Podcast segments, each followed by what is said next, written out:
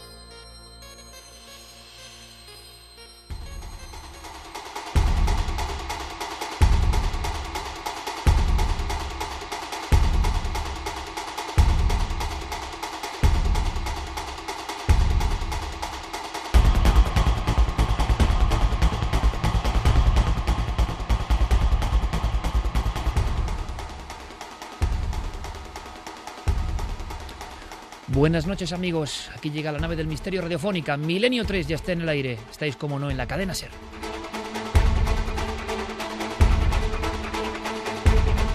Y las notas de origen de Hans Zimmer que rompen el silencio de la madrugada, que se convierte en espacio para el misterio, para la imaginación, para la fantasía.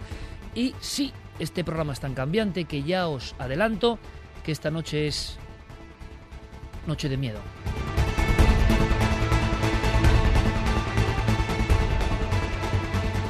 Pero no por un sentido de dar miedo porque sí, o de agregar circunstancias para generar simples pesadillas, no es nuestro cometido, preferimos la luz. Sin embargo, ha coincidido que las investigaciones que se iban llevando a cabo por parte del equipo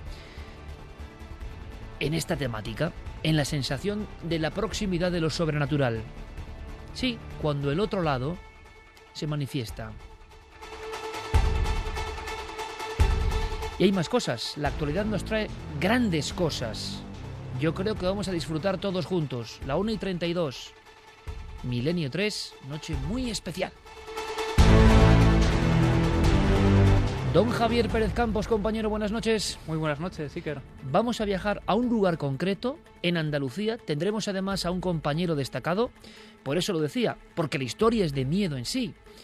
Puede que tenga mayor o menor componente. Lo cierto es que tiene todos los elementos clásicos de una vieja historia de terror que sin duda tiene que tener raíces reales, protagonistas reales y un lugar real un lugar real que hemos visitado hace poco tiempo, un lugar eh, que es el escenario de unas misteriosas apariciones, apariciones que contaremos ahora con más detalle, pero que fíjate han sido eh, observadas por científicos, por miembros de la Delegación de Sanidad de Marbella, que es ese lugar, por trabajadores del ayuntamiento, es decir, el número de testigos, Iker, parece evidenciar que esas apariciones ocurren más a menudo de lo que cabría esperar.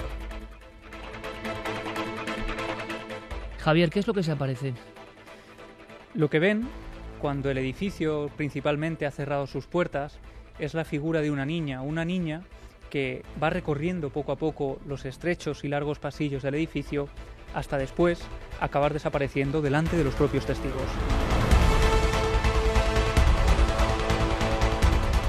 Clara Taoces, compañera, buenas noches. Muy buenas noches. Tienes unos recortes que pues me han hecho dar un brinco en la redacción y que a modo de sumario, como siempre, cuando la noche viene cargada de elementos diferentes, como en un mosaico de enigmas, quiero que cuentes a nuestra audiencia.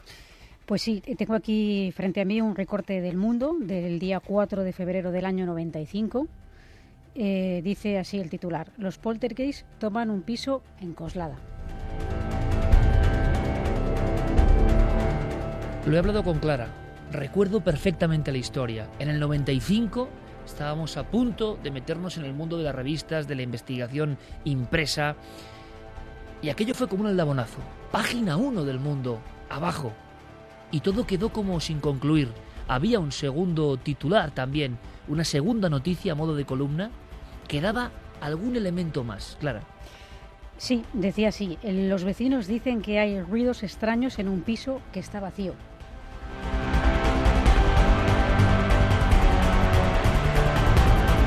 No solo ruidos extraños, sino que la imagen que a mí se me quedó grabada es que los inquilinos en cierto momento descubrieron algo, algo dentro de la casa. Y lo vamos a contar esta noche. Pero atención, atención, como diría Les en su tiempo, hablamos también esta noche de apariciones en los cielos. Será por lo menos un descanso entre dos isletas de asuntos que tienen que ver con lo sobrenatural. Os doy los titulares, que también se me pone, ¿por qué no voy a decirlo si es así? La carne de gallina. Piloto español, compañía aérea, vuelo que sale de Dublín, pasado 3 de marzo. ¿Qué es lo que ven? Un objeto gigantesco oscuro, un auténtico cigarro puro volador. Intentaron ponerse en contacto con él. Ha ocurrido hace nada, y el piloto lo cuenta en Milenio 3.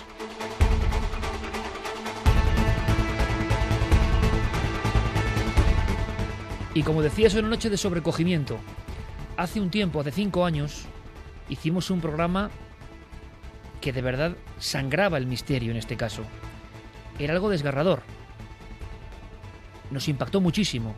Hicimos una crónica titulada Horror en los Andes, porque la complejísima cosmovisión de la magia andina, en su lado más oscuro, se había hecho realidad.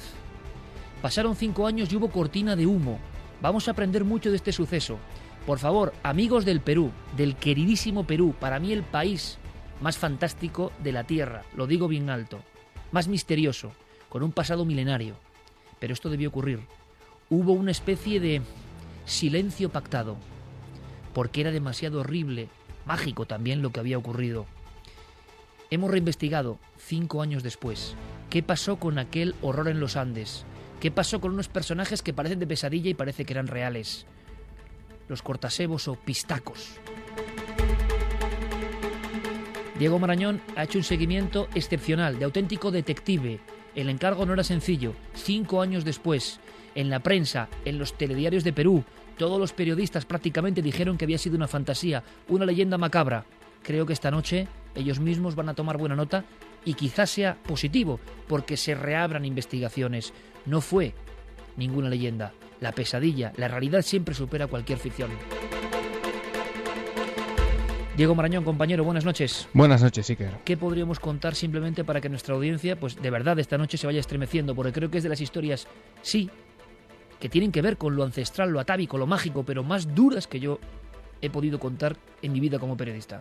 Bueno, vamos a intentar arrojar un poco de luz en un asunto que comienza con la imagen de una vieja botella.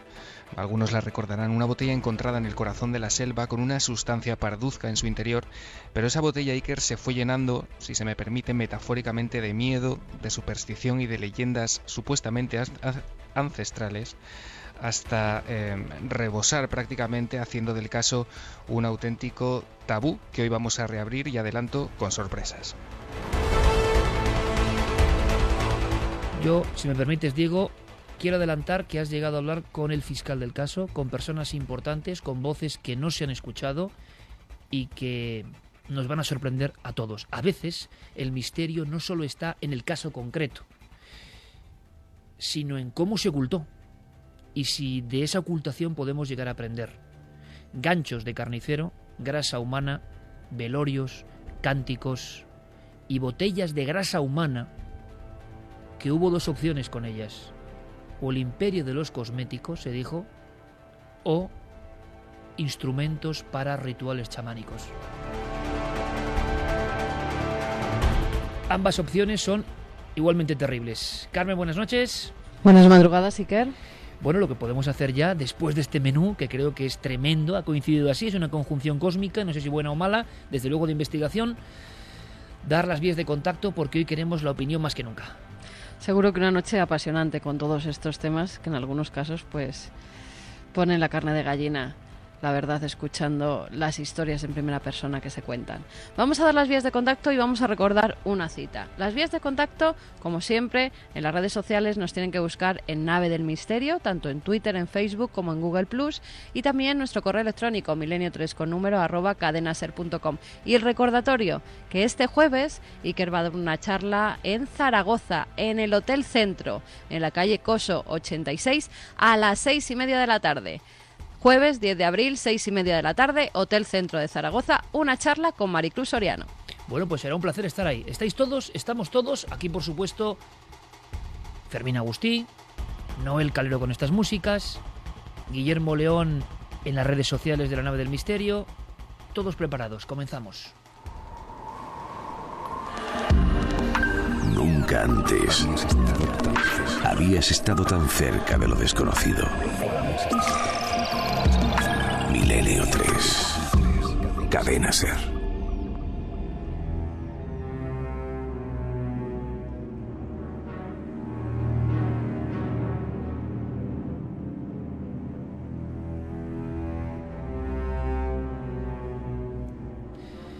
Vamos a comenzar como debe ser por el principio.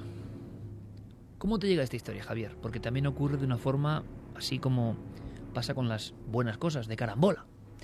Totalmente. Eh, esta historia me llega hace unas semanas cuando yo fui invitado a, las primeras jornadas de periodismo y actualidad en Marbella que organizaba un joven entusiasta, Carlos Latorre, a quien también tenemos que agradecer su ayuda en esta investigación.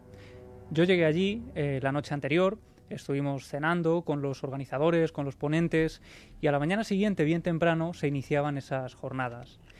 Nos dijeron la dirección donde teníamos que encontrarnos a la mañana siguiente, calle San Pedro de Alcántara, en Marbella. El taxi fue llevándonos hasta allí y lo que nos encontramos fue un cortijo blanco de dos plantas, subido en una especie de ladera. Fuimos eh, ascendiendo las escaleras, nos adentramos allí, todo con cierta normalidad. Fueron sucediéndose las ponencias y llegó la mía, mi ponencia era desde luego el periodismo de misterio a lo largo de la historia. Después de la charla, todos comentamos que había hecho un frío muy especial en esa sala, una sala blanca, eh, muy solitaria, en el sentido de que no tenía muebles, eh, apenas unos bancos donde estaba todo el mundo sentado, y aunque fuera hacía una temperatura de unos 30 grados, pues en el interior hacía un frío muy especial.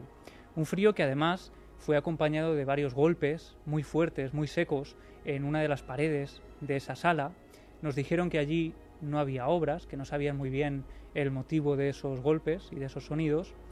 Y entonces alguien soltó en tono un poco jocoso que, bueno, a lo mejor me había llevado algún fantasma de las investigaciones a, a ese lugar. Y bueno, ¿cuál fue mi sorpresa? Cuando se me acercó una persona, una de las personas que estaban asistiendo a la charla, y me dijo, bueno, no sé si lo sabes, pero es que justo en esta sala también hay un fantasma.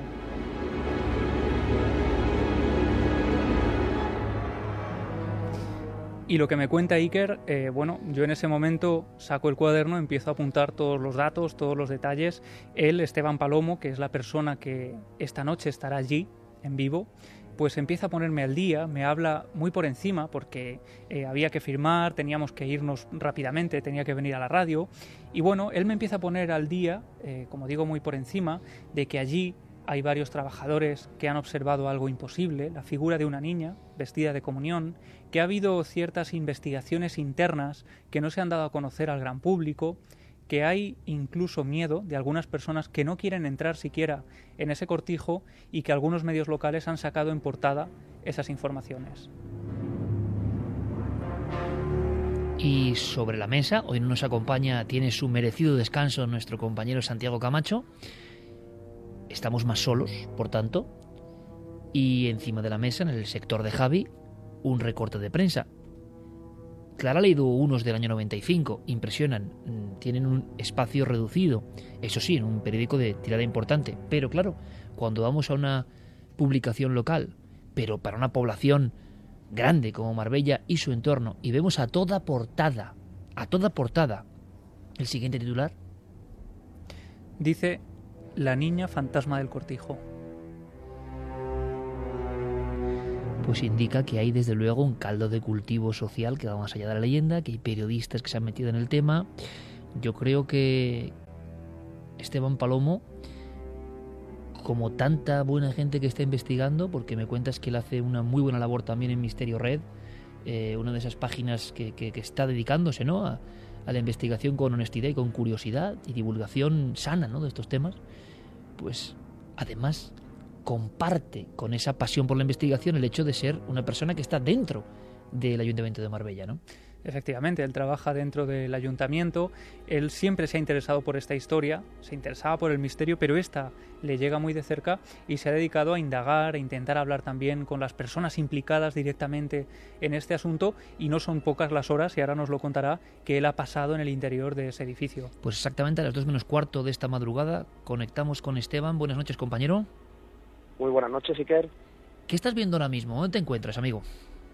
Pues ahora mismo me encuentro en las inmediaciones a este antiguo caserón, eh, como ya hemos mencionado, en Cortijo Miraflores.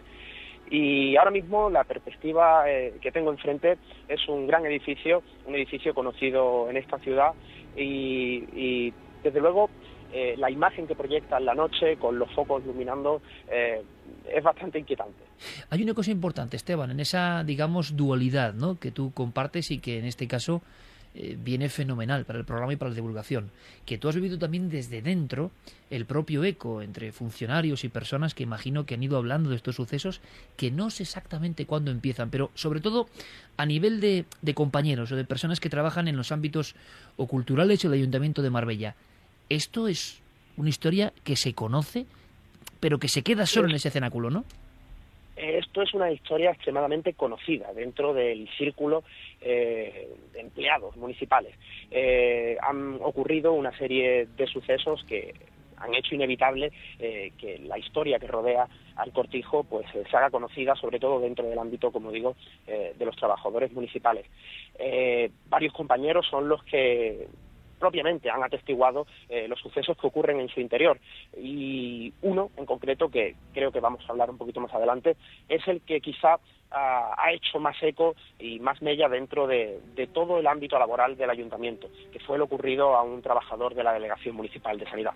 Una cosa antes, Esteban, porque iremos trufando la noche con conexiones y te agradezco, pues imagínate cuánto que estés ahí a estas horas y que puedas tener esa visión que tantas veces has tenido, ¿no? Imagino en ese lugar de, de estar cerca de un fenómeno que hasta qué punto, ¿no? Se convierte en mito porque tiene una base real. Y es que, evidentemente, siempre nos surge, bueno, pero en ese lugar ha pasado algo, ha ocurrido algo. Y me contaba Javi, a pocos minutos de comenzar, que sí que había habido una serie de hallazgos más o menos recientes que tienen que ver con la historia, con lo oculto de ese cortijo. Bueno, en este cortijo, desde luego, se han hecho diferentes hallazgos y de diferentes índoles.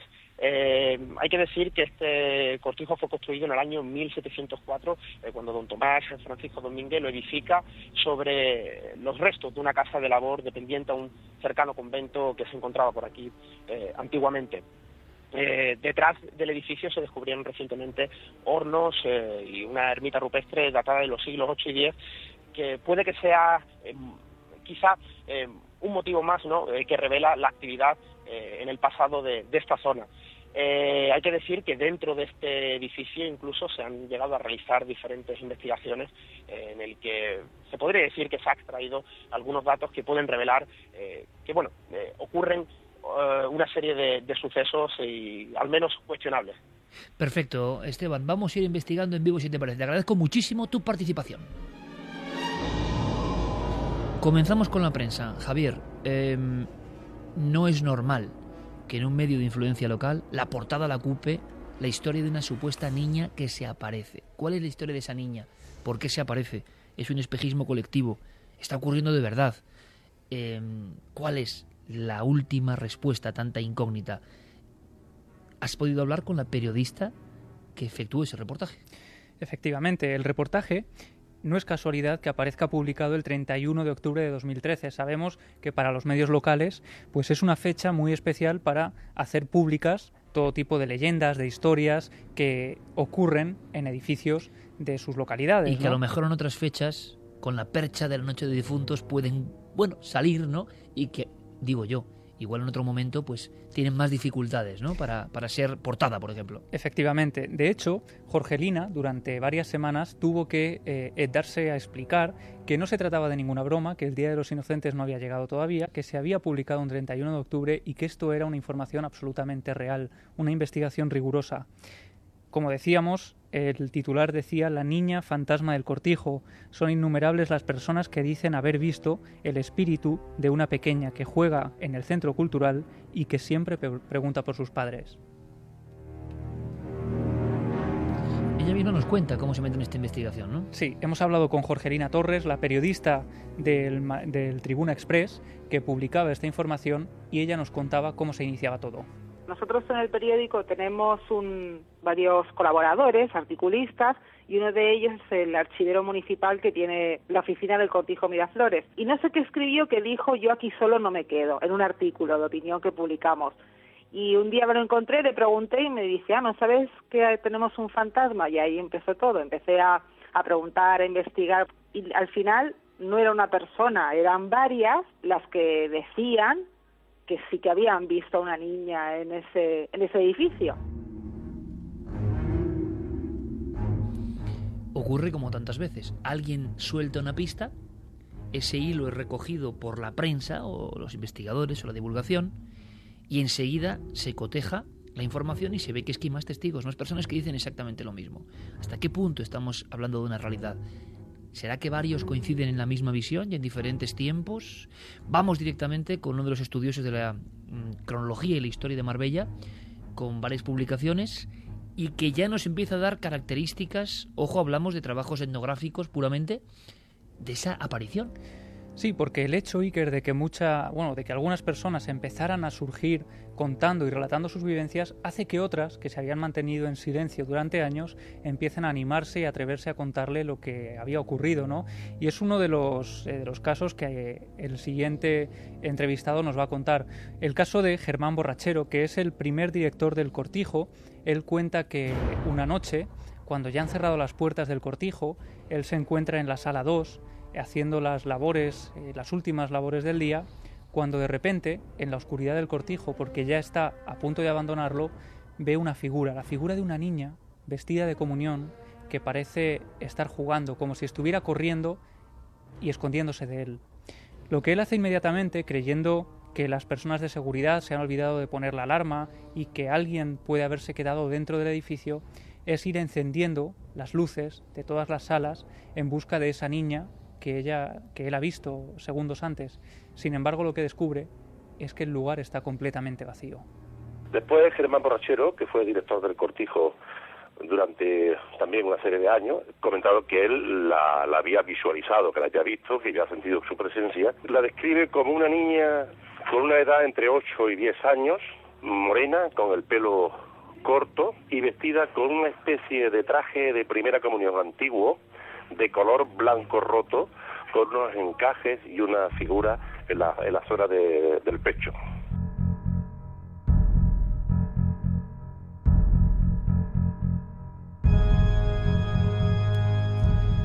Estábamos escuchando a Andrés García Baena, él es autor del libro Marbella, Miedo, Pobreza y Realidad, donde contaba y relataba, entre otros muchos casos, pues etnográficos, antropológicos, pues también la historia de este cortijo, el cortijo Miraflores. O sea que en el mundo de los cronistas que han indagado en la historia de esta comarca malacitana, resulta que aparece también la historia de personas que veían a la niña.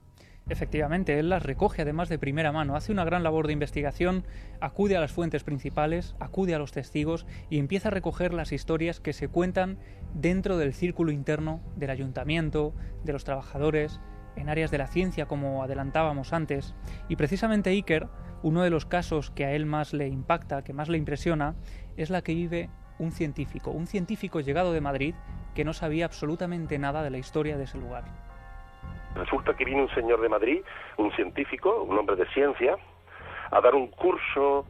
Entonces, este, cuando el curso termina, se decide hacer una práctica de lo aprendido. Este hombre iba en aquel momento acompañado de un empleado del ayuntamiento, que yo lograba entrevistar también, y Ocurre que en un momento determinado, cerca de un lugar, muy una zona muy caliente, que está dentro de lo que actualmente es una especie de mini museo y una escalera de madera, este hombre se desploma al suelo, se cae, se agarra a la pared, empieza a sudar y a gritar, pero niña, pero niña, ¿quieres estarte quieta?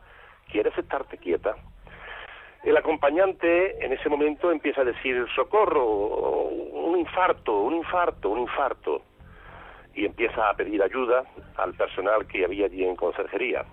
Pero este hombre de pronto también percibe lo de la niña y le dice, niña, ¿quieres irte? ¿Quieres irte para allá? Todo esto contado por ambas personas. ¿eh? Ocurre que sacaron a este hombre a la, afuera, al patio del cortijo, y que allí intentaron reanimarlo, e intentaron socorrerlo la vida de lo posible. Este hombre no había sufrido ningún infarto, parece. Él comentaba que le había traspasado la niña y que se encontraba muy mal, muy mal, y que no quería volver a venir nunca más a ese sitio ni a, ni a Marbella cogió el tren AVE y se marchó para Madrid y no hemos vuelto a tener noticias de, él.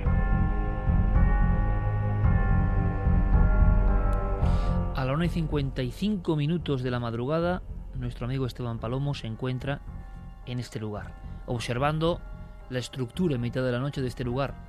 De tantos cortijos, ¿verdad? Se cuentan historias. Yo estoy recordando ahora una tan gráfica, tan visual, que, que siempre se me quedó ahí y era un cortijo, como siempre, en algunas charlas, pues como la que yo daré en Zaragoza en unos días, pero las que damos muy de vez en cuando. Nosotros, desde luego, ya muy de vez en cuando, contadísimas ocasiones, viene muy buena gente, con todo el entusiasmo y a veces con un secreto guardado durante mucho tiempo. Y si sienten la amabilidad o sienten el afecto, pues te pueden dar una pista. En una charla nunca es buen sitio para, para contar cosas porque apenas hay tiempo y siempre todo el mundo va muy azorado y, y por desgracia eh, que tengo que decirlo, como ha ocurrido hoy, por ejemplo, voy a decirlo, debajo en la radio del entrar, que había un montón de gente que quería pues una fotografía o una firma o lo que sea, y por circunstancias diferentes hemos entrado en la radio y no hemos podido casi atenderles de la cantidad de gente que había en la entrada mm, de la radio para, no sé por qué hoy justamente, pues eso ocurre muchas veces en las charlas. En una de esas, a veces sale la pista, como le ocurrió a Javier. A mí me contaron en Málaga también un cortijo, pero más envejecido, que habían sido tantos los fenómenos ocurridos que un día llegó, y ahora vamos a hablar de eso, porque a veces el primero que llega es pitonisa, vidente, curandero, bueno, vaya usted a saber, ¿no? Alguien que cree que puede ayudar, habitualmente esto suele acabar mal, pero fue muy gráfico lo, lo que me contaron. En aquel cortijo, también en Málaga, habían hecho un círculo de sal, habían prendido fuego a la sal, habían pasado muchos años, este testigo que me lo contaba había vuelto, el cortijo ya estaba deshabitado, la maredera estaba roída en la entrada, el viento azotaba las cañas de ese lugar, pero dentro estaba el círculo, como la marca de algo que se hizo y que seguía como una huella del misterio presente allí. Y aquí estamos hablando de un lugar que se ha decentado, que no se ha dejado morir, y nuestro amigo Esteban está allí, escuchando estas historias que él seguro conoce bien. Esto parece de película de terror, Esteban, sinceramente, y yo no sé si estás pudiendo ver eh, estancias o las ventanas dan acceso a alguno de los lugares donde ocurrió esto. Un científico que iba a hablar de ciertas cuestiones de zoología y de plagas, más o menos, y le pasa esta historia. Esto está perfectamente contrastado. ¿Esto ocurrió así, Esteban? Pues eh, referente a las ventanas tengo que decir que están todas eh, cerradas. He encontrado eh, en estos momentos precisamente y, también, mira, casualidad, he encontrado una serie de ventanas que sí dejan algo de visión a su interior. La, la, zona no se puede vislumbrar de una forma muy clara, pero ciertamente sí que es cierto que se puede vislumbrar el interior.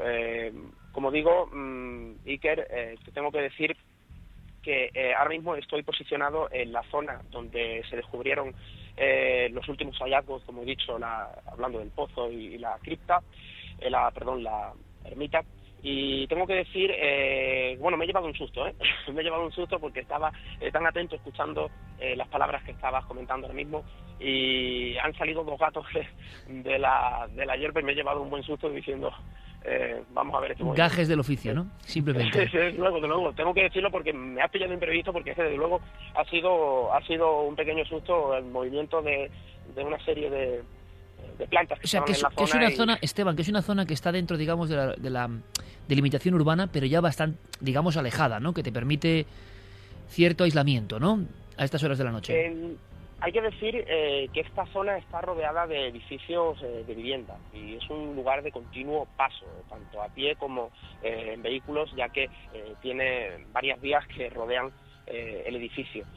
lo que sí que es cierto que el edificio está propiamente vallado, tiene una zona jardinada bastante amplia, lo cual le da cierta intimidad y, lo mantiene alejado, digamos, de, de la población céntrica donde se encuentra. ¿Ocurrió así lo del científico? Porque escuchando en voz de este cronista de la zona, se queda uno sorprendido, ¿no? Porque da para una escena propia de, sinceramente, de la ficción. Una persona que le da un extrañísimo ataque y que también, junto a otro testigo que la acompaña, ambos científicos hablan de la niña. Eh, exactamente, es una historia bastante conocida eh, en la zona y no es el único hecho, eh, pues, unas circunstancias similares que ocurren dentro de este edificio. Con lo cual, eh, sí que es cierto de que la, casualidad, eh, que yo soy amigo del que dice que la casualidad no existe, eh, en este caso hace su presencia, como digo, porque no es el único caso de este tipo de, situaciones que se dan, no en científico, pero sí en otras personas que, en su interior pues han tenido que vivir el mismo episodio. ¿Podría resumirnos alguna de las historias que han llegado de primera mano? Por supuesto, eh, hacía alusión en primera instancia, cuando al comienzo del programa, eh, sobre el compañero del empleado público eh, de la Delegación de Sanidad del Ayuntamiento de Marbella.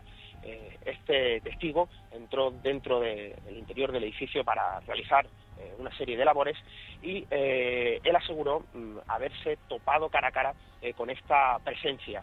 En, en, su explicación tendríamos que estar hablando que fue ya dentro de la propia ambulancia porque eh, esta persona sufrió un estado de shock, eh, tuvo un desmayo, eh, una especie de crisis nerviosa porque no daba crédito a lo que había ocurrido. tal fue la envergadura de esta situación, como digo, tuvieron que llamar a los servicios de emergencia porque esta persona no volvía pues a un estado anímico normal. se quedó bastante traumatizado después de este encuentro. Él relataba que vio a esta chica en un principio le pareció una niña normal y corriente, quizá le llamaba la atención en la forma en la que iba vestida, la veía con total claridad, eh, algo que se repite también en una serie de, testigos y, quizá lo hace más inquietante todavía eh, esta historia. Él pudo verla, pero no solo verla, sino que eh, pudo oírla. Cuando la niña se dirigió a él, fue cuando él entró, digamos, en, estado de, de, crisis de ansiedad. Él tuvo una, una crisis nerviosa tuvo que ser atendida por los, atendido por los eh, especialistas eh, que fueron llamados porque, como digo, este hombre no, no volvía en sí.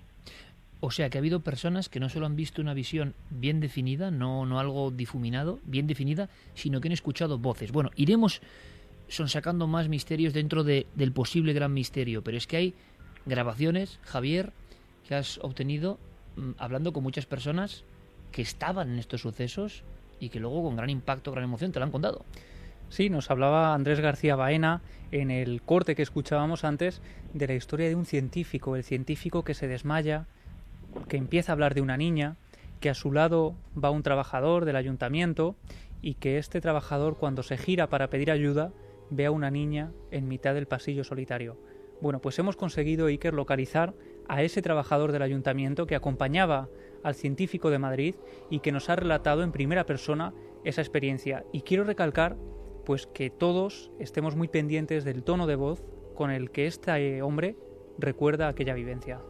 Cuando llegamos al lugar yo no me encontraba bien, sentía malestar en el cuerpo general y el hombre igual. Este señor pues se quedó en un estado como de no sé, se puso en el suelo sentado, empecé a hablar con él y no me respondía. Yo me estaba asustando porque creía que le había ocurrido algo, un infarto algo. Bueno, la cuestión que me vuelvo para pedir ayuda y en ese momento veo una niña pequeña delante mía. Entonces, al girarme, cuando le digo, oye niña, y mi mano pasó por medio de ella. Desapareció, se fue andando por el vacío, era como una cortina de humo y se fue. Eso fue horrible, un susto que aún me acuerdo y este señor pues dijo que no daba recursos y fue.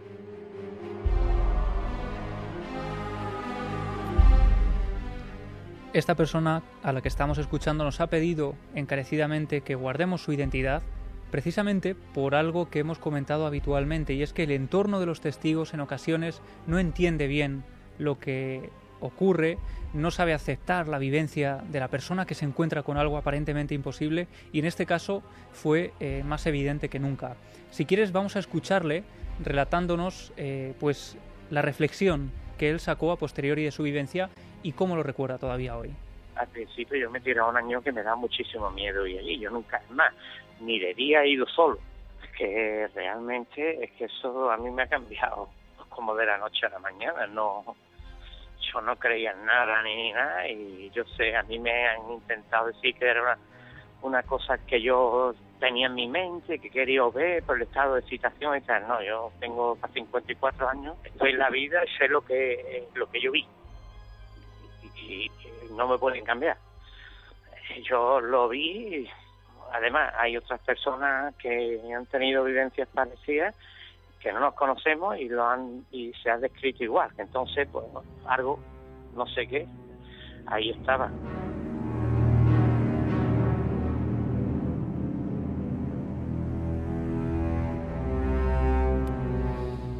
Aunque luego será su turno, Clara Voces está escuchando, por supuesto, aquí en la penumbra muy atentamente, porque de verdad estamos, pues bueno, bastante impactados, porque no es habitual la escena. Hay casos similares, por supuesto, de niños, entre comillas, ¿no? Si es que son niños, si no son idealizaciones, alucinaciones colectivas, niños, figuras de niños, o algo que representa a un niño, que se quiere presentar como un niño. Tenemos el famoso caso de Hacienda de Vitoria, o tenemos el caso del niño vestido de comunión de la Catedral de Jaén, que es la misma historia, es decir, algo que empieza como una pequeña pista, un guijarrito en mitad del camino, pero se, cuesta, se cuenta honestamente o se cuenta mm, sencillamente y entonces empiezan a surgir testigos y testigos. En este caso de Jaén se cerraba la historia más o menos con un, con un hecho trágico, con una muerte de un niño, efectivamente, en una procesión en Jaén en los años 50, si no me equivoco. Pero claro, la escena de ese científico ajeno completamente a lo que ocurre, que de repente se apoya en la pared, empieza a sudar y empieza como a relatar una cosa incoherente y más en un hombre de mente lógica y cartesiana, esto yo no sé si lo he escuchado alguna vez, yo creo que no. ¿Qué, puede ser todo esto? Pues... Anómalo dentro de la anomalía es, ¿no? O sea, no, no, no, es una descripción muy normal. No, no, porque es que estamos hablando primero de dos personas, dos testigos, que además están contando, han contado que se encontraban mal al llegar allí, o sea, que en el momento de entrar, que uno de ellos se encuentre mal, bueno, vale, pero los dos se sentían incómodos y mal, con mal cuerpo, ha dicho. Qué interesante, ¿verdad? O sea, el cuerpo entero como una antena en cierto momento, sea uno sensitivo o no, o no lo sepa, pero que te encuentras como descargado, como si ese lugar fuera promotor de, enfermedad, de malestar. Sí, de malestar. Eh, de hecho, mm, eh, precisamente estamos hablando de una persona de una mente cartesiana, de un científico que, a priori no tendría por qué ser una persona más sugestionable ni propicia para una experiencia de este tipo.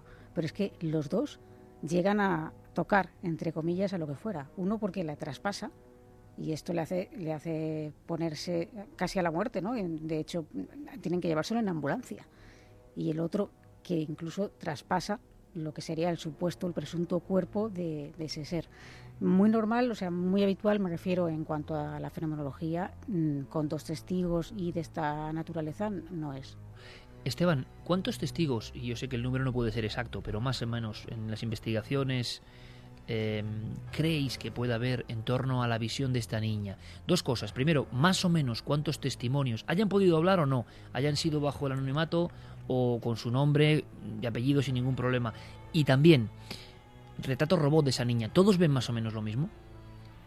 Eh, referente al número eh, de testigos, yo creo que dar una cuantía exacta eh, sería algo sumamente complicado, sumamente difícil. Hay que decir que la presencia de esta niña se ha hecho eco desde hace muchísimos años, por lo cual llega una cantidad eh, exacta de cuántos testigos eh, pueden haber eh, pues, tenido este encuentro con esta presunta presencia lo hace pues bastante complicado. Lo que sí es cierto de que hay que contar que el edificio en sí a lo largo de los años ha contado con diferentes actividades y por lo cual lo han hecho un lugar de paso frecuente ¿no? para la gente eh, tanto del pueblo como eh, para turísticas, porque hay que decir que el edificio tiene un interés eh, histórico, por lo cual lo, convierte en, un lugar pues de obligado mm, para los turistas, para que pasen por aquí. hay que decir que en la actualidad, a tu pregunta, simplemente resumiendo, y ateniéndonos a lo que trabajadores municipales se refiere, número de testigos podría superar eh, fácilmente la veintena. ¿Veintena? Sí, hablando siempre de los casos que a mí me llegan personalmente de compañeros de aquí del Ayuntamiento de Marbella y de, bueno, los amigos que podemos tener por la zona que dicen no todos haberla visto, pero sí haber eh, pues, eh, sentido eh, algo extraño en su interior. también hay que poder a achacar a, la sugestión, ya que el edificio en, sí por dentro es algo que invita, ¿no? Es una escena dentro de sus pasillos que puede invitar a, pensar en, todas esas historias que son bastante conocidas. Claro, tú, Esteban, tú estás ahí y, comprendes perfectamente que ante una historia que ya ha corrido su propio rumbo dentro de la sociología del lugar, también el propio edificio, eh, sus salones, sus pasillos, sus ventanas, pueden provocar un estado en las personas que ya conocen la historia, pues especial. Pero te preguntaba también, el retrato robot, ¿no? Todos ven lo mismo, lo que salía en el periódico en portada, es decir, una niña, traje de comunión, eh, cierto rostro, algunos la han escuchado.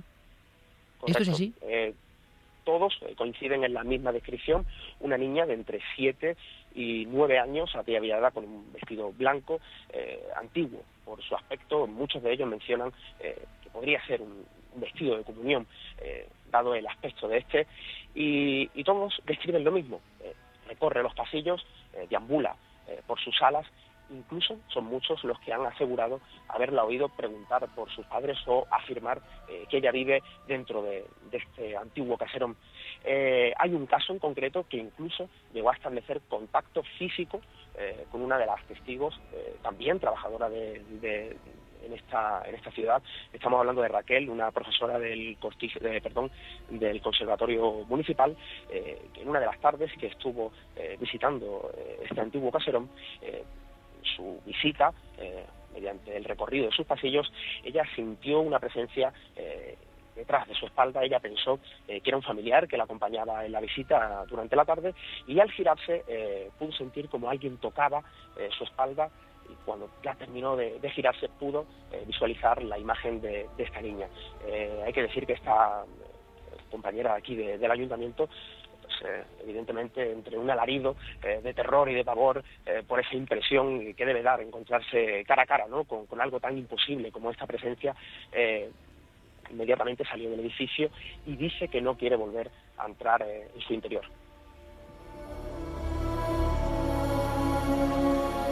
¿Queréis apuntar algo, Javier? Porque vamos a tener voces de este testimonio, ¿no?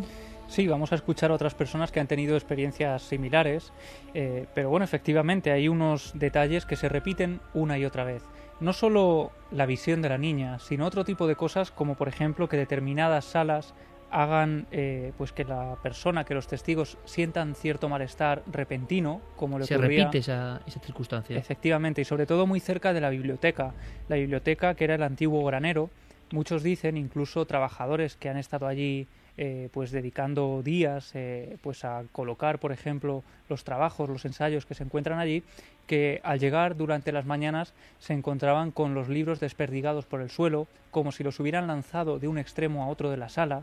También hablaban de unos cables de acero que aparecen sesgados que están eh, pues adornando una pasarela de cristal y aparecen como si estuvieran cortados de forma repentina y fíjate, hablaban también algunos compañeros a los que hemos podido entrevistar de gente que ha trabajado en el interior de este lugar, del Cortijo Miraflores, y que ha pedido el traslado. Ha pedido el traslado porque se les hacía imposible continuar trabajando en medio de ese ambiente. Dos y cuarto prácticamente. Evidentemente nuestra motivación máxima es ir acotando terreno, Clara, Carmen, ir sabiendo un poco más de si pasó algo ahí en la historia, ¿no?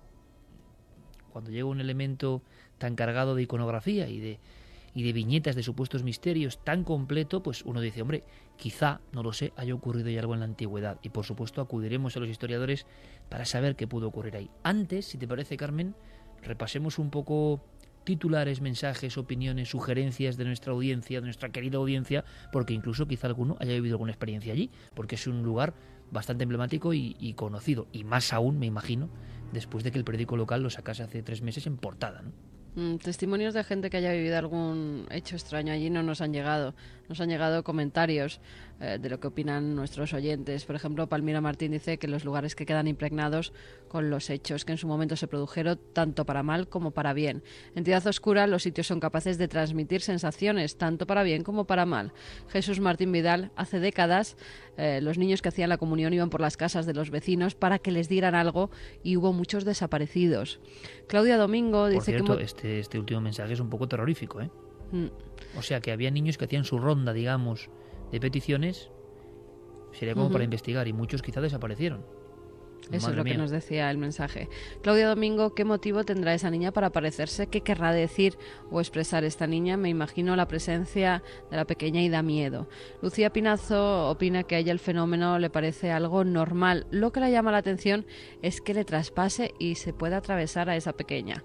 Antonio Corredor, como para no traumatizarte, pobres testigos. María José Pulido dice que le recuerda el caso de Albolote, en Granada. Un empleado de la radio municipal contempló a una niña espectral con ropas inmaculadas. SJRC, personaje arquetípico del terror, la niña de blanco. Raquel dice por qué la mayoría de casos de apariciones de niños van vestidos de comunión. Es una buena pregunta, ¿eh? ¿Tú te la has hecho alguna vez? Porque es verdad que o son trajes de comunión, porque yo estoy viendo ahora mismo lo que tú estarás imaginando y casi sin mirarnos podemos eh, comprenderlo en un camino de Extremadura, en la oscuridad más absoluta, va Carmen y se le ocurre sacar eh, su tablet en mitad de la noche con un testigo. El testigo era operario importante de una central nuclear, una persona que habla de átomos y de mm, fisiones y cosas de ese tipo, no de fantasmas, pero que en mitad de la carretera, más que de la carretera, el desvío que se metía ya hacia unos campos labrados, había visto en tres ocasiones diferentes hay que imaginarlo, ¿eh? En un sitio donde yo no hay tendido eléctrico, donde la autopista grande, la A5, deja paso en especie de recodo casi para cabras. Él tenía que ir por ahí para llegar a su finca. Y entonces ve, tres veces, quieta, como si el tiempo no tuviera que ver con ella, como si su naturaleza fuese diferente a del resto de los mortales, una niña, una niña de comunión, esperando. La tercera vez que la vio, este hombre de mente científica, Intentó preguntar si le pasaba algo, como ha ocurrido en este caso, intentar interactuar, y entonces la niña salió corriendo. Este hombre, Orgonio, salió del coche y empezó a correr detrás de la niña. Y cuando cogió de verdad miedo, es cuando vio la forma de correr de esa niña. Hasta ese momento pensaba que era una niña real. ¿Qué hace una niña de madrugada en un campo esperando a la vera del camino? Cuando él se baja del vehículo y va corriendo hacia la niña, Transcurren unos metros, hemos estado ahí, con nuestro querido amigo Gonzalo Pérez Sarró, con Marisa, su esposa, investigando, porque a Gonzalo le cabe la, digamos, gloria de sacar este tema. No era fácil, imaginaos el entorno, una central nuclear. Cuando este hombre fornido, este hombre auténtico, va detrás de la niña, está viendo el fandol de la niña revoloteando en la noche, está viendo algo corpóreo, está viendo algo físico. Y cuando le da miedo es ver cómo las piernas no se corresponden a un movimiento natural, como si estuviera persiguiendo algo parecido a un muñeco, o algo cuya naturaleza es un poco sarcástica, diferente, inquietante. Y entonces cuando se frena en seco y comprende que todo esto es un juego muy raro que a dónde le lleva. Esa niña corriendo le llevaba al fondo del bosque. Esa niña cuando corría le llevaba en una dirección. Y entonces él se frena en seco. Y aquello desaparece, se difumina, como un sueño.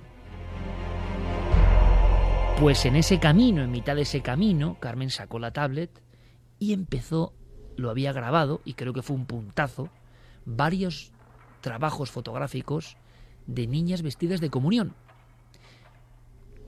O con traje de domingo, que podíamos decir que... ¿Por qué comunión? Pues porque igual la elegancia de aquella época en niñas pudientes tenía algo parecido también, ¿no? Si me ocurre, perdón, Carmen, que pudiera ser también un traje de mortaja.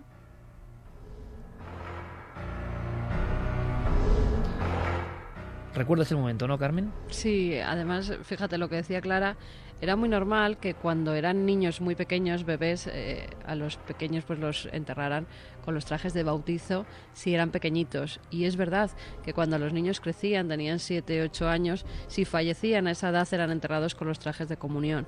Con lo cual no tiene por qué fallecer esa pequeña si es la que se aparece el día de su primera comunión, sino que puede ser que la amortajaran con ese vestido. Y sí recuerdo perfectamente ese, ese camino de esa localidad de Extremadura y al testigo que nos lo contaba como, como si la estuviera viendo en ese momento, cómo había bajado la ventanilla en varias ocasiones para preguntar a esa niña a la que veía como algo físico, no era ni una nebulosa ni, ni la veía. Además, creo recordar que la vio una de las veces cuando todavía era de día, cuando estaba atardeciendo, pero no había oscurecido, con lo cual la podía contemplar perfectamente y nos daba incluso la descripción de ese vestido largo de comunión blanquecino que llevaba y cómo salía corriendo. Me acuerdo como si estuviera hoy en ese camino con, el testigo y contigo, porque la verdad que era una visión tremenda. Al buscar en, el iPad eh, varias fotografías de niñas de comunión, de esa época más o menos, porque él por el traje me describía como una niña de los años 50, 60, que luego pudimos comprobar, eh, si recuerdas las siguientes investigaciones, que verdaderamente en ese camino una niña había perdido la vida al caerse de un carro. Pues el vestido eh, que le mostré en aquella ocasión, él me decía sí, sí, era prácticamente igual al que llevaba esa aparición a la que yo perseguí.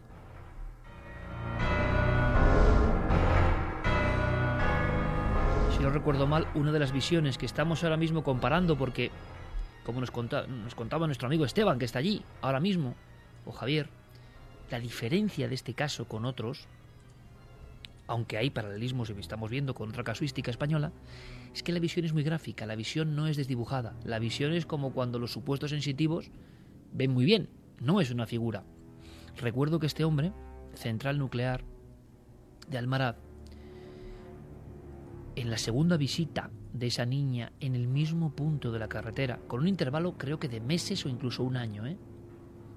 yendo a diario por ahí, pero en determinada fecha aparece la niña. Pues en una de las estampas se quedó el hombre.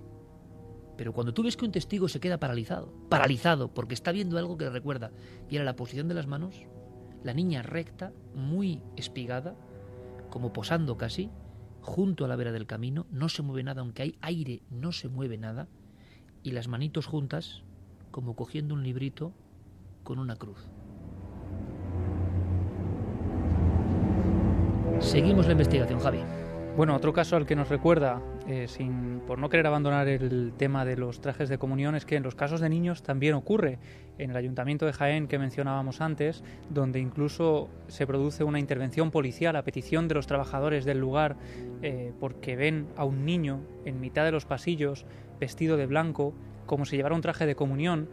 Incluso las señoras de la limpieza no se atrevían a hacer eh, las habitaciones solas, iban en grupos pues nosotros llegamos a la información de que en los años 50, a escasos metros de allí, en la misma plaza de la Catedral de Jaén, muere un niño. Un niño que cae desde una tapia un domingo de Ramos, no iba vestido de comunión, pero era tradición eh, que los niños en esa fecha pues fueran todos vestidos de blanco, tal y como aparecía la imagen de ese niño. A mí, Clara y Carmen, la doble C, me, han dejado un poco de verdad trastocado porque yo estaba pensando, ¿por qué la, la unión con la comunión? Que es un momento, al margen de las creencias de cada uno, de felicidad para esa niña o ese niño, ¿no? ¿Por qué aparecer? Y yo pensaba, quizá ropajes elegantes de la época y no. La conclusión le han dado clarísimamente que seguro que tiene algo más que ver, ¿no? Lo que estamos viendo es algo transhumano, si es que es así. Es una imagen como del otro lado, quizá, por eso se aproxima al hombre, no lo sé. Pero las representaciones de alguien que quizá ha cruzado quién sabe ese destiempo, esos dos mundos y a veces la mortaja del niño, como han explicado nuestras compañeras, era este traje. Tenemos a Gloria. Iker, hay- Sí, perdona, Carmen. Hay un libro que precisamente lo estuve ojeando el otro día eh, para hacer un reportaje que estamos preparando y, y por curiosidad viendo pues, un libro que he pedido al extranjero. Y todas las fotografías eh, son de pequeños, eh, de niños fallecidos. Y en todas ellas estos niños iban vestidos con trajes muy especiales. No, aunque fueran bastante pobres, porque las familias alrededor se veían bastante pobres, siempre le ponían el mejor traje. Y en la mayoría de las ocasiones, o eran los de comunión, o eran los que se ponían los domingos, si no recuerdo mal, algunos de ellos con lacitos, camisas de estas que tienen como chorreritas, pero siempre era un momento especial, sobre todo para enterrarlos. Ya te digo, aunque fueran familias muy pobres. Esto es Con muy lo cual- interesante, ¿eh? porque estás hablando de la tanatografía, es decir, Exactamente. de la cultura de una foto, cuando a lo mejor ahora tenemos millones de fotos por familia, ¿no? Pues hubo un tiempo, no tan lejano, donde una foto era una joya por una familia. Mm. Cuando se democratiza la fotografía se va haciendo más común, evidentemente, pero siglo XIX, finales, principios del XX, la fotografía era un estatus también. Y entonces se aprovechaba la mejor gala incluso para los que no estaban ya en el mundo de los vivos. Y es verdad, la mayoría de catálogos, se hace famoso esto evidentemente por esa escena de Nicole Kidman eh, en la famosa película de Amenábar, cuando está viendo ¿no? los álbumes de muertos, pero es que existían de verdad, y es cierto, siempre se aprovechaba en esa foto de la muerte, que es tremendo, cuyo mito y rito ya no existe, el traje más elegante, que muchas veces era el traje que había eh, disfrutado ese niño o esa niña ante Dios, ¿no? ¿Tendrá algo que ver o no? Bueno, vayamos un poco más allá. Ha hablado antes eh, nuestro amigo Esteban de personas que han tenido casi roces, contactos. Pues hay varias personas de este tipo, no una ni dos. Gloria, siguiente testigo. Gloria es otro testigo, es trabajadora del ayuntamiento y ella, Iker, eh, para que te hagas una idea de- del calado que tiene pues este tipo de encuentros en Marbella y bueno, en cualquier ciudad, en cualquier familia, nos ha pedido por favor que le distorsionáramos la voz. Es decir, no quiere que se le reconozca tampoco bajo ningún concepto. Nosotros hemos accedido porque creemos que escuchar su historia pues también es muy interesante para saber más en esta investigación. Cuando llegamos allí, estábamos varias personas y había un, pues, un, señor bastante serio que decía que era medium y que, que nada, que iba a inspeccionar un poco el edificio para ver qué ocurría allí, ¿no? Entonces este señor dijo, bueno, me voy a ir ahora mismo al sótano. Y entonces nada, pues nosotros nos quedamos en la parte de arriba, que había un despacho y un pasillo. Entonces noto un silbido que, que me pasa como por detrás, como si pasase alguien corriendo por detrás. Sonó como un... A mí se me movió incluso el pelo y, y me tocaron el hombro como la típica bromita esta que tienes a una persona a un lado, te, toca y, tú miras hacia ese lado y no hay nadie, ¿no? Pues me pasó un poco eso. Entonces, yo miré, pensaba que había sido mi compañera que me estaba gastando una broma. Entonces cuando yo miré, ella no estaba. Pegué un grito, claro, porque fue un sobresalto grande.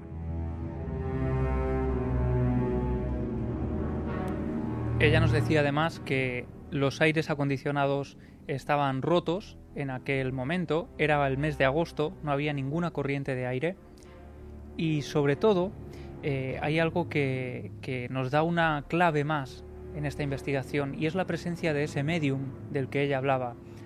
En total, que nosotros sepamos, ha habido dos mediums, dos personas, no sabemos contratadas por quién, pero que han investigado en el lugar, que han intentado arrojar luz sobre, sobre él. En ocasiones lo han hecho cuando no había nadie en el interior trabajando, por lo tanto intuimos que se han tenido que solicitar su presencia de forma más o menos oficial, ¿no? Vamos a escuchar a Gloria, que continúa relatándonos su experiencia y un detalle más que no es la primera ni la última, el miedo al cortijo, el miedo a volver a entrar en esos pasillos. Bastante más tarde porque este el señor medium estaba no, no sabemos exactamente lo que hizo pero estuvo bastante tiempo fuera. Cuando volvió yo estaba callada porque yo no me atrevía ni preguntarle. Y entonces yo le pregunté le digo mira me puedes decir qué me ha pasado a mí y el señor sonrió un poco así y me dice no mmm, a ti te ha tocado un hombre intento no, no prestarle mucha atención digo yo sé lo que me pasó a mí no no además es que ha habido un montón de cosas en el Cortijo Miraflores suele haber pues presentaciones de libros, de exposiciones y tal, y yo intento o sea, sacarme lo mínimo, entro, salgo y me voy. 2 y 29, Esteban Palomo, se encuentra allí y se lo agradecemos. Conoce perfectamente, por su propia cuestión profesional, el entorno, el lugar, lo que se dice, lo que se cuenta. Y yo no sé hasta qué punto, Esteban, estas investigaciones han llevado a algo más. Tú has podido indagar en algún cierto instante y obtener algún resultado positivo. Ha habido personas que han llegado a hacer grabaciones. Imagino que todo esto se lleva con mucho secretismo y que ahora es cuando se está haciendo un poco de luz, ¿no? Y ya veremos a partir de esta noche, para bien o para mal, porque uno nunca sabe, pero ojalá se contribuya a dar claridad y, no oscurantismo ¿no? en torno a este tema. Pero resumiendo sobre las pesquisas, o bien que tú has hecho, o que se han efectuado y que tú tienes alguna constancia de ellas, ¿podemos saber algo más de esta niña, de este fenómeno, de estas voces, de estos supuestos mensajes? ¿A qué se pueden estar refiriendo? ¿Hay algo en la historia de este sitio que quizá podría Pues, encajar? Existe un dato curioso y haciendo alusión a lo que eh, Javier eh, ha dicho hace un momentito, y es que el cortijo ha sido visitado en varias ocasiones eh, por medium. Eh, en este caso eh, se ha hablado eh, de esta persona eh, y, y- tengo constancia de que Susana, una medium que fue invitada al edificio hace ya unos años, eh, realizó una serie de... Esteban, permíteme, ¿invitado de forma oficial? O sea, por parte del ayuntamiento. Eh, no tengo el dato de, de las personas o la entidad eh, que invitó a, a esta mujer a, visitar el edificio. Eh, lo que sí es conocido en la ciudad fue la visita y, los resultados ¿no? de, esta. Eh, hay que decir que su visita fue reportada eh, también en el diario local, que hacía mención ¿no? a la investigación que Susana había hecho en el interior del inmueble. El resultado quizá que obtuvo fue sorprendente y hablaba de que ella veía más presencias aparte eh, de, la, de la niña, ¿no? Presencias que no se habían mencionado eh, anteriormente y que ningún testigo eh, había mencionado, había descrito alguna situación diferente a lo, a lo relatado con la niña. Hay que decir que hablaba incluso de que había un menor, había un niño en la parte superior del edificio donde parecía que tenía antiguamente su sala de juegos. Por dato curioso, incluso eh, hablaba de que todas eh, las presencias, todas estas presuntas presencias eh, que habitaban ¿no? o que habitan el inmueble, pedían agua, que todas pedían el agua y que no solo las presencias, sino que incluso las propias paredes del edificio pedían agua como si allí hubiese habido algún tipo de incendio. Son datos curiosos y, y hay que decir incluso que se realizaron a posterior eh, diferentes eh, registros psicofónicos a los que yo no he podido tener acceso, pero de los que sí tengo constancia, y el resultado de estos parecen ser eh, que fueron encaminados hacia la misma situación, que en ese edificio había habido algún tipo de incendio.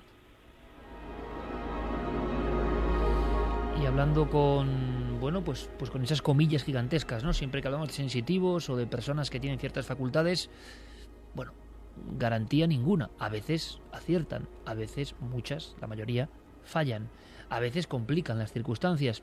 Lo curioso es que en un lugar que pertenece a un ámbito oficial haya estas visitas que muchas veces ocurren un poco de tapadillo, ¿no? Para resolver el tema y que no llegue más lejos.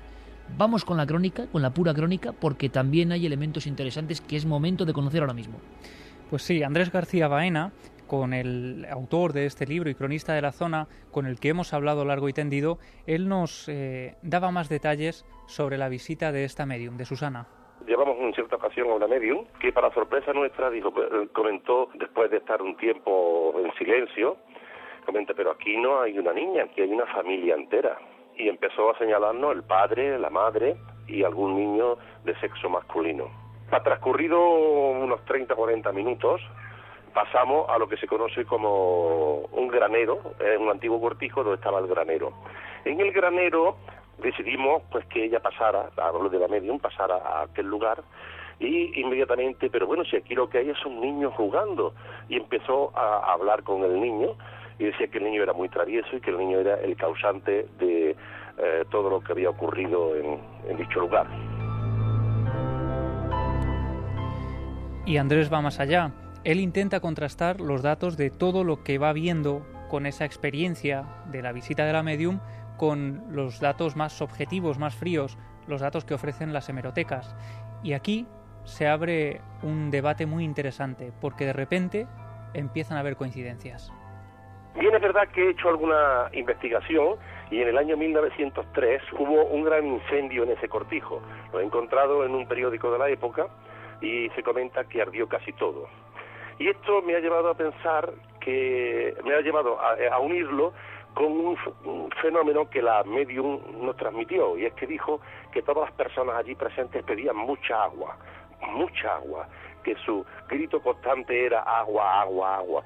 Así que esto me ha llevado a pensar que evidentemente algo, hay algo ahí, alguna presencia de algo que yo no logro percibir, pero que hay personas que sí lo perciben, ¿no? Este punto y seguido, me imagino, en torno a la investigación, y que a veces nos deja como al principio, pero con la sensación profunda de que hay hileras, ¿no? cordones que no acaban de atarse del todo pues quizá porque en el fondo el misterio nunca busca una lógica coherente. Estamos buscando siempre una lógica coherente dentro de nuestro punto de vista mental, lo que para nosotros es lógico, pero da la impresión, conforme pasan los años, a mí por lo menos me la da, y es una cuestión puramente subjetiva, personal, que no tiene poder compartir ni la audiencia, ni siquiera mis compañeros, que la profunda ilógica del misterio tendrá su sentido interno y que estamos muy lejos de entender solo podemos ver con los ojos de lo racional, lo lógico. Lo racional ha invadido nuestra forma de ser y las leyes del otro lado, si es que están y son ellas, parece que no tienen absolutamente nada que ver. Y a nosotros eso nos desconcierta y quizá eso es lo que quieren, provocar nuestro absoluto desconcierto. Como paralelo recordaba el caso tremendo de las siete catacumbas de Brasil, donde había un grupo de personas que habían sido quemadas y se escuchaban los lamentos de agua por parte de los propietarios del Camposanto o del edificio Joelma, también en Brasil, cubierta la historia por nuestro compañero Pablo Villarrubia. Un edificio entero con muchos muertos, con personas calcinadas dentro de los ascensores, una desgracia terrible, y las voces que se escuchan por parte de operarios en mitad de la noche o de los hombres y mujeres de seguridad que están haciendo la ronda. Años después del pavoroso incendio del 74, lo que escuchan en mitad de un pasillo, personas que han nacido incluso después de la tragedia, es agua, agua constantemente. Como si de las propias paredes ¿no? surgiese un mensaje. Y esto hila directamente con lo que luego vamos a contar, Clara, porque a veces en las paredes parece que hay un código, un mensaje, algo, ¿no? Como si las casas tuvieran cierta vida. Pues no sé qué podríamos añadir más, que la investigación continúe, que prosiga. Vamos a ver si ese tabú, Esteban, se abre poquito a poco. Hay más personas que pueden decir esto está ocurriendo. Y no es fácil la investigación, porque por lo menos por las pesquisas que nosotros hemos hecho, de esta forma más o menos así, a ver qué pasa así, pero una investigación, y lo entendemos en parte, para ser comunicada o contada, pues no parece sencilla, pero lo intentaremos, nos esforzaremos. Lo que te pedimos, Esteban, es que estés muy atento, que cualquier dato, cualquier historia, cualquier puzzle que encaje, pues será un placer compartirlo entre todos para intentar saber si esa niña tiene historia, si esa niña tiene nombre, si hay un porqué. Te agradecemos muchísimo la colaboración en la cobertura, Esteban. Hasta la próxima, compañero. Gracias. Muchas gracias, Iker.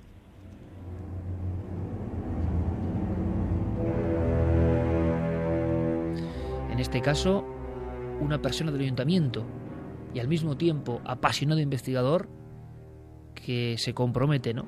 El silencio a veces se abre gracias a entusiastas como Esteban y muchos otros, ¿no? Que, que tienen ganas de saber a pesar de que la cerrazón, el ocultamiento es lo lógico. O sea, en edificios oficiales, ¿cuántos están sin fantasma? La pregunta no, no es en cuántos hay fantasma, sino casi en cuántos no hay fantasma. Últimos mensajes en torno a este asunto, Carmen, porque enseguida cambiamos de tercio, nos oxigenamos un poco, pero luego en la siguiente hora nos volvemos a meter en una casa más opresiva, más pequeña, un barrio obrero. No es la grandilocuencia de un cortijo, no.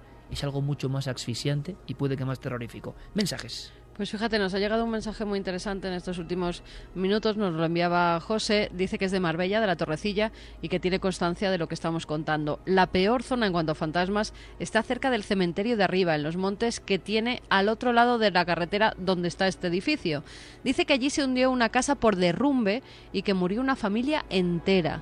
Algún vecino me ha contado que por la noche se han visto sombras paseando por esa zona e incluso un vecino que tuvo que pasar por allí para llegar al cementerio para dar sus respetos a un vecino fallecido y sintió que alguien le seguía mientras pasaba por esa zona. O sea que sí que ha habido un hecho luctuoso, un derrumbe de una casa justamente por esa zona donde eh, ahora se levanta ese cortijo. Curiosísimo, ¿te acuerdas tú en mitad de Sierra Morena otro derrumbe, en este caso bélico, ¿no? De una casa y una familia dentro. Sí, en la casa de Belmez y muy cerca del santuario de la cabeza. Una casa entera derrumbada por un morterazo y toda una familia, un grupo de niñas y su mamá, haciendo piña, rezando, y caen todas al mismo tiempo. Y eso parece que tiene cierta conexión también con el famoso misterio. Más mensajes para poner, como digo, punto y seguido. Nunca es punto y final. Ojalá lleguemos a un punto final, aunque es difícil. Alessandra Gómez nos decía, no sé si soy la única persona que siente esto, pero la visión de niños fantasmas me da más miedo que la de un adulto. No sé por qué lo asocio con el lado oscuro. Eh, Javier Calvo dice, cuando te encuentras con el misterio, te cambia la vida, sobre todo por los testimonios que estábamos escuchando, ¿no? Que se veían Algunos muy entrecortadas la voz, ¿no? O sea, esa emoción Exacto. fuerte, ¿no? Sí. María R. dice, acabo de llegar y estoy escuchando lo de los trajes de comunión. Tétrico, pero cuadra muy bien con lo de las apariciones. Alberto nos dice, es raro, eh, porque el caserón de Miraflores fue una fábrica de azúcar. Yo no Fábrica sé si se azúcar. tiene constancia de eso. Sí, Javi. sí, sí. Ahí también, de hecho, todavía se puede ver porque tenía también un molino muy importante que está expuesto. Se ha hablado de granero, además, de zona de Sí, graneros. Efectivamente, es decir, que era un molino muy importante, que era muy visitado habitualmente, pero que bueno, también tiene esa historia que parece muy desconocida.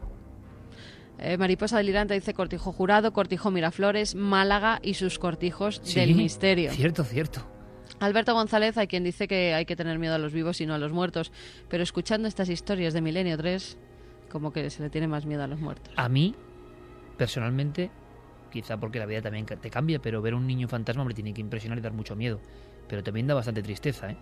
Porque es como la muerte más a destiempo, ¿no? No, no se entiende muy bien, ¿no? Depende de qué circunstancias te lo encuentres y cómo se te aparezca. Claro.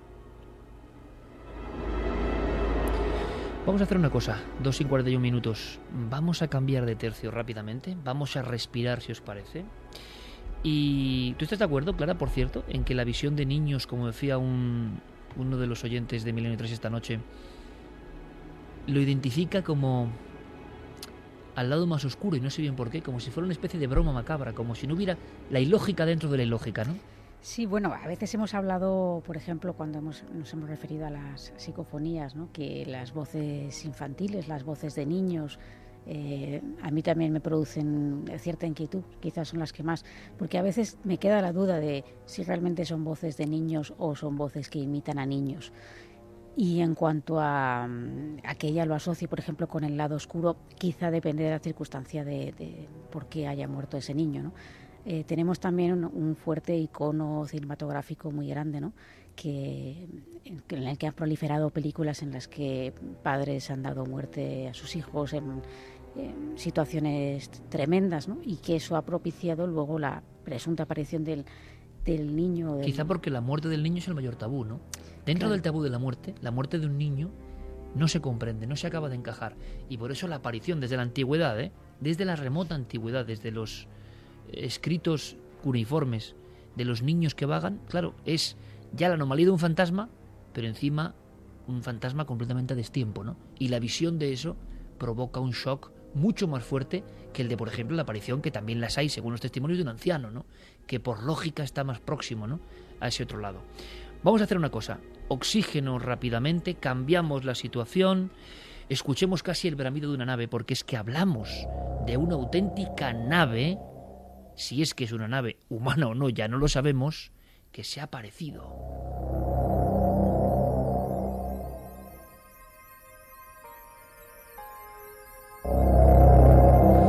El inicio de Rendezvous de Jean-Michel Jarre, a mí siempre, claro, yo tengo la cabra tira al monte, ¿no? Y es que yo siempre veía, escuchaba y veía, en fin, la imaginación, esa nave posada emitiendo un extraño sonido. Hacía mucho tiempo que no se hablaba de grandes, de gigantescos aparatos. No hablamos de una luz fugaz, no hablamos de, en fin, un, rastro repentino en el cielo, no. Hablamos de pilotos, hablamos de personas que en pleno vuelo, el pasado 3 de marzo, o sea, hace un mes, se encuentran con una estructura que les sorprende enormemente. Una estructura gigantesca, una estructura impensable, como hacía mucho tiempo. En la literatura ufológica se ha pensado siempre en grandes plataformas o en grandes cosas que, bueno, parece que albergan o que tienen que ver con otras apariciones mucho más pequeñas, más fugaces, más de bolas de luz. Nunca lo sabremos, pero pocas veces un piloto ha contado de cerca la visión reciente de uno de estos objetos. ¿Y por qué ocurre? Porque nosotros emitimos una filmación en cuarto milenio de una supuesta nave, supuesta por supuesto, en Ucrania. Precisamente coincidiendo con todas las trifulcas de Ucrania, las cámaras están grabando y contemplan en la inmensidad, en un cielo despejado, esa especie de puro, luminoso, metálico, el sol parece que refleja en él. Y de pronto eso va haciendo una serie de movimientos, se ven las edificaciones y luego desaparece. ¿Os imaginéis unos pilotos que hayan tenido algo muy parecido tan cerca? Pues rápidamente conectamos con el piloto que llevaba ese vuelo, salió de Dublín, se dirigía a otro punto de Irlanda y se encontraron con lo imposible. Buenas noches. Les saludamos ya, buenas noches. Muy buenas noches, Iker. Primero, gracias. Gracias por tu valentía, gracias por permitir que tengamos una amplísima información que nos ha remitido, porque lo primero, eh, yo creo que cuando esto le ocurre a un piloto, por mucha o poca que sea la experiencia, eh, la sorpresa es enorme, ¿no? Sí, bastante. La verdad que no, no ocurren cosas de estas todos los días, ni mucho menos. Sobre todo porque no hablamos de una visión eh, de una luz, de algo así espurio muy fugaz, sino que mm, presumimos la presencia de un objeto y de grandes dimensiones. Pero ahora mismo toda la audiencia de Milenio 3 te está escuchando y a mí me gustaría, porque si no rebajaría el nivel de intensidad, que tú nos contases, bueno, lo que nos has remitido, ¿no? Es decir, cómo vives la experiencia. Creo que sales de Dublín a las 7 horas y que ibas, ibais sin pasajeros. Sí, era un vuelo posicional que se llama en, el mundillo y teníamos que llevar simplemente el avión a, repintar. Nos llamaron, a mí me acuerdo que me sacaron de, guardia y cogimos el avión, salimos de las 7 de la mañana de Dublín. El vuelo era muy corto porque íbamos a otro aeropuerto irlandés y nada, a las 40 eh, minutos habíamos aterrizado y lo único que después de aterrizar, pues como era un, es un aeropuerto pequeño y con poco tráfico, pues tuvimos que esperar bastante porque no, no había nadie para atendernos, tuvimos que estar esperando en la pista, no, no en la pista, en la calle de rodaje, mirando hacia la pista. Y pues comenzamos a hablar, estábamos charlando tranquilamente hasta que viniese alguien y poder acabar nuestro servicio. Y fue cuando, cuando vi el objeto. Cuéntanos, por favor, estamos ahora mismo en tus ojos. Tú estás evidentemente en, en la cabina y, qué es lo que va ocurriendo. Pues, estábamos eh, hablando con mi comandante y yo tranquilamente y yo veo algo. también hay que decir, la visibilidad era buena, estábamos orientados hacia el norte y estábamos muy cerca de la pista, digamos, la pista que acabamos de aterrizar nosotros hace unos minutos. Y veo algo, pues volando a unos 1500 pies de altitud, que es muy bajito, la verdad, y justo en la, en la base de nubes, porque las nubes estaban justo a esa, altitud. Una forma de tubo completamente, perfectamente formado, sin luces, no se oye ningún sonido, no, y la verdad que mi primera impresión es, eh, bueno, la mente supongo que tira de lo que conoce y asumes que es un avión. Entonces eh, no había ninguna luz, no, no destruiría ninguna luz, lo tanto, nosotros los aviones tenemos luces de posición, tenemos luces de estroboscópicas, que es lo que primero que te llama la atención. Incluso volando entre nubes es lo primero que ves. Y bueno, lo seguí con la mirada y de repente pues empieza como a difuminarse más y a desaparecer. Y en el momento en que estaba medio desapareciendo entre, no sé si por las nubes o por características del mismo objeto, le dije yo a mi comandante, mira, mira, eh, mira ese avión. la forma y el tamaño si eras capaz de localizarlo de primer momento, era gigantesco. Es lo que te iba a preguntar, y es lo que todos los oyentes estarán deseosos porque hemos visto filmaciones, hay algunas míticas en España, pero la palabra gigantesco en un hombre del aire como tú, pues nos sorprende. ¿De qué estamos hablando? ¿Una estructura de, pues, cuántos metros? Pues, eh, no sé, el, la de los aviones más grandes que ahora mismo de longitud serán el 747 o el 380 y te puedo decir que esto era dos veces y media, tres veces más grande que cualquiera de esos aviones. Y igual incluso me quedo corto. Lo que más te llama la atención es la ausencia de sonido y que no tiene ningún tipo de luz, que lo lógico es, parecía que se estaba ocultando de algo, ¿no? Lo primero que me llama la atención es que, que procede, tal y como estábamos nosotros encarados a la pista, viene de derecha a izquierda y parece que se va hacia la otra pista, que era la que no estaba en uso. Y eso es lo que primero me mosquea a mí, porque en esa pista, no, no- bueno, primero que no había tráfico, éramos los únicos, y, segundo que si hubiese algún tráfico para ese aeropuerto hubiese entrado por la pista que la habíamos entrado nosotros, no por y él estaba procediendo, el objeto estaba procediendo a la otra. Bueno, o daba la impresión que estaba procediendo a la otra. Entonces esa fue, esa fue la primera impresión y eso fue lo primero que a mí me sorprendió un poco. Luego el tema de, la- de que no llevase luces, que no hubiese sonido, te, te sorprende cuando pasa un tiempo y piensas en él y dices, "Coño, hay cosas que no cuadran. Y lo curioso es que no- luego habrá una segunda observación, si no me equivoco, ¿no? Hay una primera Sí, desaparición, parece que el sí. caso... Exacto. ¿Y qué ocurre? desaparece, desaparece de mi vista y entonces pues yo lo primero que hago es eh, intento mirar un poquito hacia adelante, ¿no? A ver si lo veo aparecer un poco más adelante, no veo nada y yo enciendo el, el transponder, es un sistema que tenemos que es una especie de radar eh, secundario que se llama, que todos los aviones lo llevan y si eso es un avión y lleva transponder, pues eh, encendiéndolo en las pantallas aparece. Pues yo enciendo el transponder, no veo nada, en las pantallas no sale nada como no sale nada, pues vuelvo a mirar fuera, eh, esperando encontrármelo un poquito más adelante, ¿no? Y nada, pues después de esos de ese intervalo de tiempo, que era muy pe- muy pequeño intervalo de tiempo, 15, 20 segundos, aparece, pero aparece en el mismo sitio que lo perdió anteriormente y como marcha atrás, es decir, en, el sentido contrario, de, de, izquierda a derecha, digamos. Y eso, ahí ya me quedé alucinado. Era indudablemente el mismo objeto, no hablamos de la aparición de un gemelo, no, no, sino... No, no, no, no, no, no, no, el mismo, el mismo. Incluso, es más, lo vi más claro en la segunda, en la segunda aparición. En el difuminado, no sé por qué, si porque estaba más cerca o porque la capa de nube era igual un poquito menos espesa, pero mucho menos difuminada la segunda vez incluso si no me equivoco, llegas a distinguir que en esa especie de, de estructura fusiforme, en ese tubo, sí que hay algo que te llama la atención, como una protuberancia o algo, ¿no? Sí, yo te lo puse en el email como joroba, pero realmente las palabras es difícil, ¿no? Y más que nada es que en el primer momento lo que ves es un, un como si fuese un tubo, ¿no? Un tubo, pues como se veía en el vídeo este de Ucrania, un tubo. Lo que pasa es que cuando, cuando lo vi la segunda vez, ese tubo no era un tubo, digamos, recto, era como que tenía una especie de curvatura, podríamos decir. No, muy pronunciada, pero sí, fíjate si, estaba cerca que, era, era capaz de, de, ver la, curvatura. Eh, mm, Lo llamé joroba, pero realmente era una, una especie de curvatura. O sea que realmente estáis bastante cerca a nivel de, de distancias aeronáuticas, ¿no? Eh, de ese objeto, no es una visión muy lejana.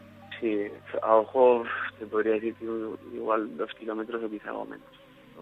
Dos, alrededor de, de dos kilómetros. Que con buena visibilidad te permite perfectamente analizar qué es ese objeto. Sí, sí la, la pena fue que había una capa de nubes, o no sé si parecía como que iba justo por esa capa de nubes, porque si iba a ser un día claro, vamos, es que estábamos al lado.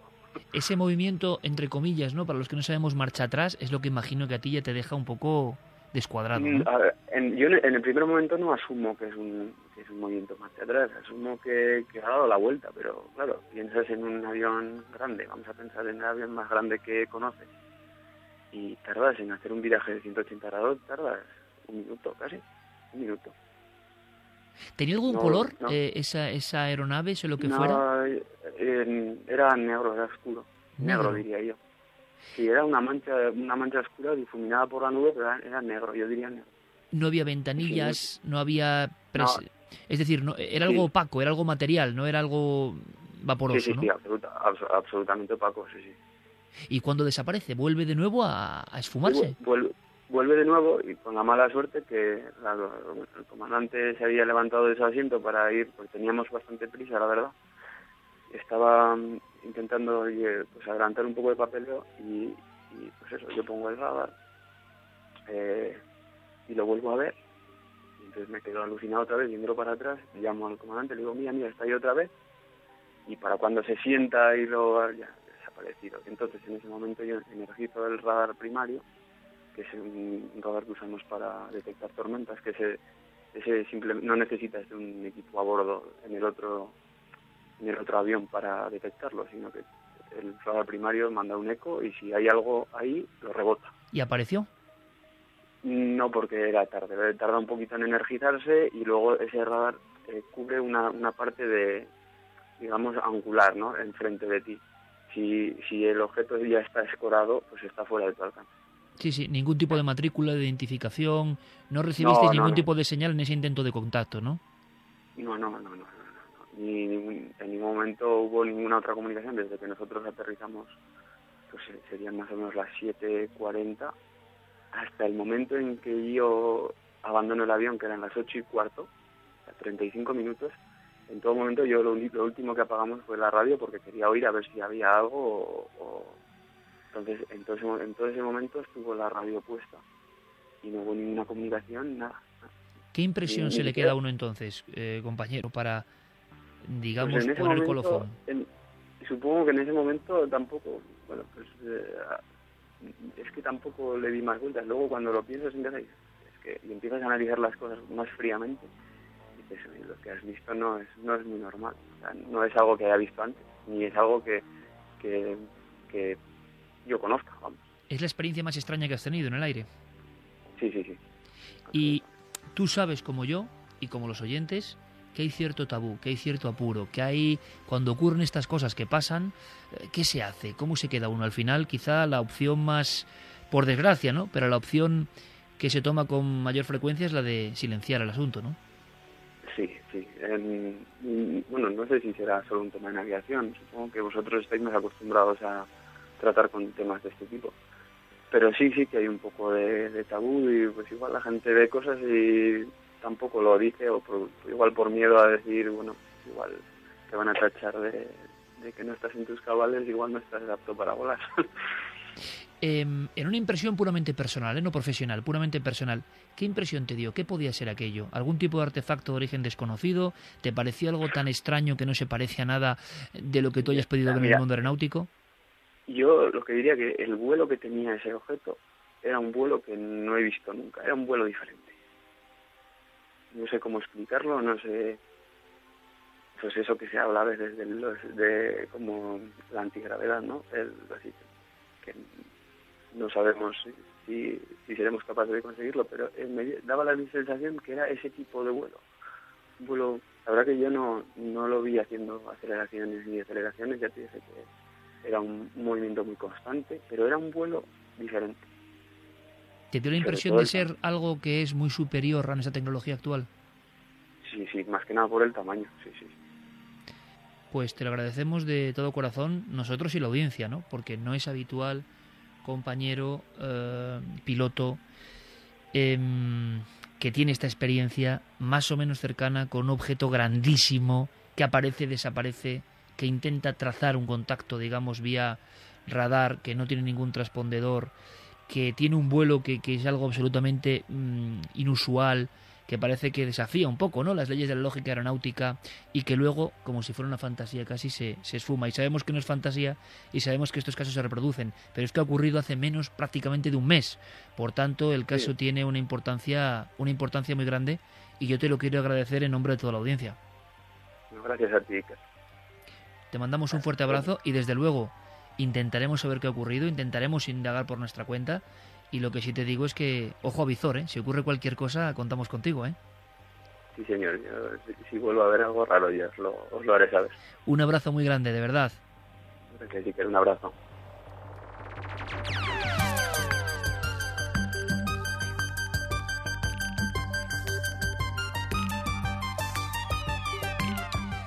Javier Pérez Campos, ¿cuánto mide un Boeing 747?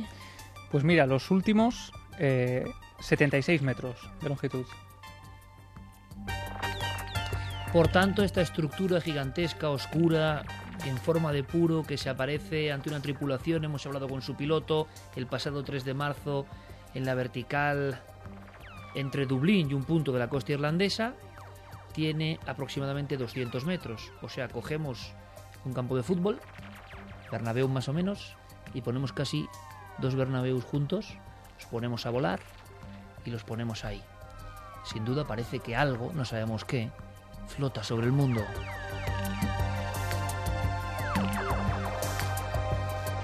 Desconcertante, siempre la misma palabra. Y qué interesante, este piloto dice, habitualmente esto no se puede contar porque a lo mejor no vuelves a volar. Siempre bajo la amenaza de la cuestión de que lo que sale de lógica tiene que ser atrapado y censurado. Aquí estamos para todo lo contrario. Ahora todas las noticias, como siempre en la SER, puntuales y después otro viaje a un lugar, a una casa en concreto, lo va a contar Clara en su archivo, y una de las historias más tremendas, más tremendas ocurridas en el Perú, que tiene una reinvestigación que también pone la carne de gallina. Una historia que se cerró en falso, en todo Perú, todos los informativos, todas las revistas, los periódicos, y hemos descubierto algo tremendo, algo que nos gustaría no haber descubierto.